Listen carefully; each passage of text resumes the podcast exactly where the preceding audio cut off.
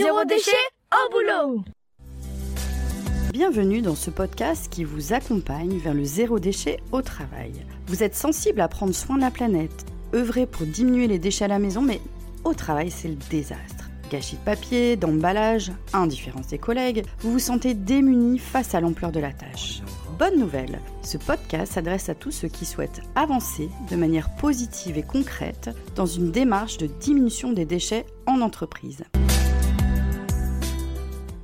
Alors aujourd'hui, on va parler du zéro déchet au travail. Alors pourquoi se lancer là-dedans? Moi je vais vous raconter une petite histoire. J'ai eu la chance de travailler dans plusieurs endroits différents euh, tout au long de ma carrière professionnelle. J'ai fait des petits boulots, des grands boulots. Alors l'un des premiers était notamment euh, vendeuse en boulangerie le dimanche matin quand j'étais... Euh, on va dire fin d'adolescence. Et euh, bah, j'ai constaté beaucoup de gaspillage alimentaire. Après chaque fin euh, de dimanche, il y avait énormément de denrées alimentaires, donc on pouvait se servir, mais finalement, c'était bien peu au regard de tout ce qui nous restait. J'ai eu la chance de travailler aussi dans des grandes surfaces, euh, notamment au rayon textile. Et là, effectivement, avant la mise en rayon, il y a énormément de déchets. Alors je pense aux cintres qui ne sont pas toujours utilisés, euh, les films plastiques qui vont emballer euh, chacun des vêtements, les cartons et des cartons. Euh, vraiment c'est beaucoup, beaucoup, beaucoup de déchets. Et je me souviens que ces fameux cartons étaient détruits par une immense machine qui, qui crabouillait les cartons. Donc effectivement ça représentait des volumes colossaux. J'ai eu la chance de travailler en librairie, donc une, grande librairie. Euh, c'était des cartons, des cartons, des cartons, sans oublier les livres qui n'étaient pas lus, qui traînaient euh, dans la librairie depuis un certain temps, euh, qui faisaient face finalement à un retour vers les distributeurs. Donc beaucoup, beaucoup de papier et de carton. Alors j'ai aussi travaillé longtemps dans une structure, on va dire plutôt administrative. là, c'était le papier, des montagnes de papier qui étaient utilisés, lus une fois, pas toujours relus, des dossiers imprimés, euh, beaucoup, beaucoup, beaucoup de papier. Donc chaque structure, euh, finalement, génère des déchets particuliers. Aujourd'hui, je travaille plutôt dans un espace de coworking. Alors chacun son activité, et finalement, le nombre de déchets est quand même relativement limité, si ce n'est le repas du midi. Donc chacun ramène euh, bah, soit quelque chose amené euh, à la boulangerie du coin, euh, parfois des plats préparés tout faits, etc. Plus, finalement, le plus grand, la plus grosse quantité de déchets dans la structure, c'est la fameuse poubelle de la cuisine. En bref, chaque entreprise réunit des personnes qui produisent, qui travaillent et d'une manière ou d'une autre qui produisent des déchets. Alors, savez-vous ce que, ce que deviennent les déchets? Les déchets, il y a deux solutions. Soit ils sont brûlés, donc dans un incinérateur, donc c'est un immense four qui brûle à plus de 850 degrés. Donc les déchets euh, partent en fumée, mais euh, il y a quand même des impacts euh, sur le fait de brûler les déchets. La première, ce sont les filtres. Donc les, fumées sont filtrées parce qu'elles sont composées de beaucoup, beaucoup de polluants extrêmement toxiques. Et pour une tonne de déchets brûlés, ça fait à peu près 25 kg de résidus qui partent dans les filtres et dont on ne sait pas toujours quoi faire. Donc ces résidus sont parfois enfouis, un petit peu comme euh, euh, les déchets liés aux industries nucléaires. Ensuite, deuxième, impact, ce sont les cendres. Donc quand on brûle, il y a des cendres. Donc à peu près une tonne de déchets brûlés génère 250 kg de cendres. Cette cendre s'appelle la mâche fer cette mâche fer est aussi extrêmement toxique. Et les débouchés sont pas toujours évidents. Alors euh, parfois on les utilise pour euh, fabriquer des routes, mais avant de pouvoir les utiliser pour fabriquer des routes, il faut les rendre non toxiques. Donc parfois les laisser traîner pendant euh, un certain temps à l'air libre pour que la nature fasse le job. Et oui, c'est pas toujours des débouchés très satisfaisants. Autre possibilité du devenir des déchets, c'est la décharge. C'est un gros tas de déchets, cette décharge, et ça va générer un développement de température, ça va chauffer. Donc cette, ce, réchauffement finalement de ces déchets euh, amassés ensemble, c'est un petit peu comme du compost, quand on touche c'est chaud. Donc ça va produire du gaz euh, qui malheureusement va contribuer au réchauffement climatique, et surtout ça va produire un espèce de jus. Donc pensez au compost, c'est à peu près la même chose, ça chauffe et ça produit du jus. Ce jus, il s'appelle le lixivia. Alors ce lixivia est extrêmement toxique, lui aussi. Et si euh, les décharges ne sont pas munies d'une, finalement d'un, film protecteur, d'une espèce de, textile protecteur entre la décharge et finalement la terre où est située cette décharge, ce jus peut s'infiltrer dans la terre et bah, là, je vous laisse euh, présager ce qui peut arriver, euh, source de pollution extrêmement importante. Donc finalement, l'idée c'est de prendre conscience que ces déchets, c'est pas magique. Euh, une fois qu'ils partent dans les poubelles diverses et variées, que c'est collecté, ben, le déchet ne disparaît pas il y a vraiment un impact. Donc on fait quoi concrètement? Moi, je vais vous parler du zéro déchet au travail. Alors, le zéro déchet s'est initié il y a quelques années euh, par notamment Bea Johnson, qui est euh, vue comme la papesse du zéro déchet. Hein, elle a inspiré euh, beaucoup, beaucoup de monde sur l'idée de réduire les déchets concrètement. Ce que c'est, c'est différentes pratiques pour réduire ces déchets. Et moi, je voulais vous en parler au sein de l'entreprise. Donc, pour agir, on parle souvent des 5 R. Alors, le premier R, ça va être refuser ce dont on n'a pas besoin. Donc le geste le plus connu euh, sur les 5 R, ça va être le fameux stop pub, ou ça peut être aussi par exemple de refuser euh, le sur-emballage. Euh, je pense par exemple à un magasin de vêtements qui va recevoir chaque vêtement emballé dans un film plastique. C'est peut-être revoir avec le fournisseur comment faire pour éviter cet emballage parfois inutile. Deuxième R, le réduire. Le réduire, ça veut dire acheter, moins, de meilleure qualité.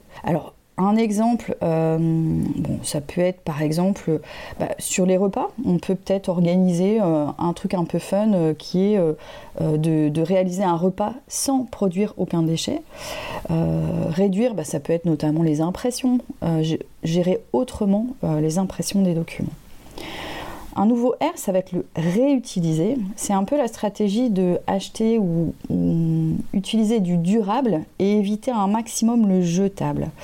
Ça peut être aussi euh, l'idée de faire réparer la fameuse cafetière qui marche plus, hop, on la met au rebut et on s'en occupe plus, on va en racheter une nouvelle. Peut-être qu'il y a une étape avant qui est simplement d'envisager de, réparer cette fameuse cafetière et de lui faire euh, une durée de vie un petit peu plus longue. Pourquoi pas acheter d'occasion?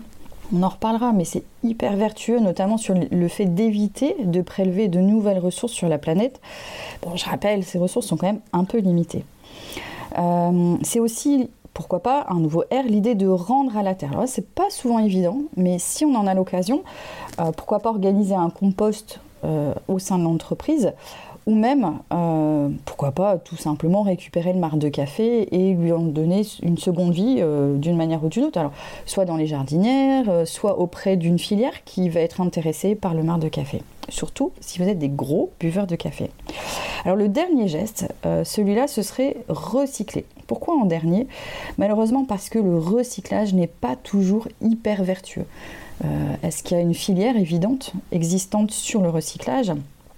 Euh, parfois, le recyclage, bah, il y a de la perte euh, au, fil du trajet entre euh, le fait de mettre dans une benne de recyclage et d'atteindre en bout de course un recyclage effectif. il y a parfois de la perte. Donc, le recyclage, oui, mais en dernier lieu. Alors, le zéro déchet, vous me direz, au secours, zéro déchet, mais c'est impossible. Alors, souvent, quand je parle de zéro déchet entreprise, tout le monde me rigole au nez en disant, euh, allez, euh, arrête de rêver, c'est impossible. Moi, je vous propose plutôt une autre approche. Voilà, pas de panique. Euh, le zéro déchet, pour moi, c'est pas un objectif absolument à atteindre, mais plutôt un chemin. Et c'est l'idée d'y aller petit pas par petit pas avec du plaisir. Allez faire des choses euh, pour diminuer les déchets qui vous, qui vous, qui vous donnent du plaisir. Allez-y avec beaucoup d'humilité, un peu comme le colibri, avec l'idée de faire sa part. Et en respectant cette façon de faire, vous pouvez aller collectivement et aller ensemble. Je vais vous donner aussi des, des idées de bénéfices pour se lancer dans la diminution des déchets. Pourquoi on ferait ça? Alors, quand on est au travail, il y a quand même différents bénéfices à se lancer dans la diminution des déchets. Euh, je vous donne l'exemple d'une entreprise qui est une petite entreprise qui fabrique des luminaires. Et cette entreprise a déménagé. Et lors du déménagement, ils se sont rendus compte qu'ils avaient énormément de déchets, euh, notamment des déchets euh, autour de métaux, autour de cuivre, donc des déchets dits précieux. Et l'un des membres de l'entreprise a décidé de collecter et de faire euh, vraiment une, collecte assez fine et un tri assez fin de tous ces déchets-là. et de les envoyer dans des entreprises qui récupèrent et qui rachètent. En faisant ce geste, ils ont récupéré près de 1500 euros. Et le patron a dit, bon, bah on a fait cet effort-là, on a fait ce gros travail de rangement, on va se servir de ces 1500 euros comme cagnotte pour les salariés. Qu'est-ce que vous voulez acheter pour améliorer le quotidien de l'entreprise? Et finalement, les salariés ont décidé d'acheter un baby-foot et un barbecue avec cet argent euh, voilà, pour, euh, générer un, un mieux-être dans l'entreprise. Avec des déchets, ces déchets ont été transformés en trésors donc le fait de récupérer les déchets pour certaines entreprises. Les bénéfices sont multiples. Euh, je pense notamment euh, sur le fait d'avoir un projet collectif, d'apporter de la convivialité. Donc le déchet apporte de la convivialité. Ça a été un petit plus financier qui n'est pas forcément attendu dans l'entreprise et qui a servi au collectif. Euh, ça apporte du mieux-être au travail. Et finalement, aujourd'hui, les collaborateurs de cette entreprise font la chasse aux déchets recyclables et revendables, voilà, dans l'esprit de renouveler cette expérience. Donc vous voyez, le, bénéfice sur euh, la collecte des déchets peut être vraiment intéressante.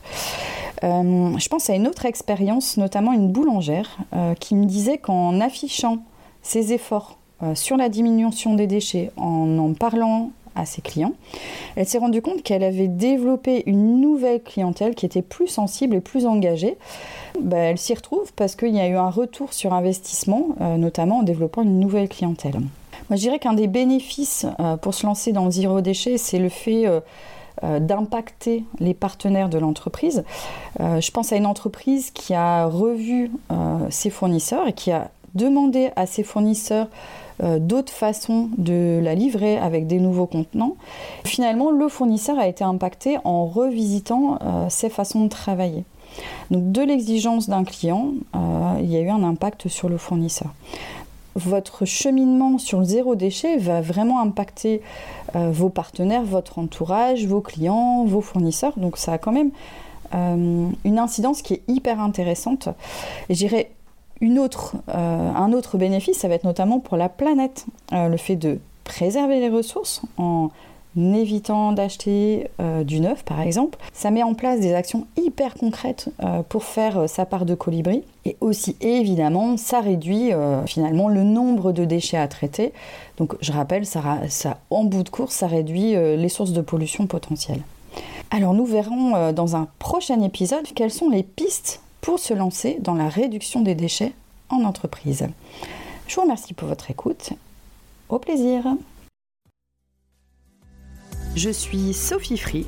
Dans la vie, je travaille pour sensibiliser au développement durable. Je parle notamment du zéro déchet. Alors pour cela, je propose des ateliers, des conférences, des formations professionnalisantes, un blog, Sophia Naturel, et je suis aussi auteur de livres sur le sujet. Retrouvez toutes mes informations sur le site sophieaunaturel.fr.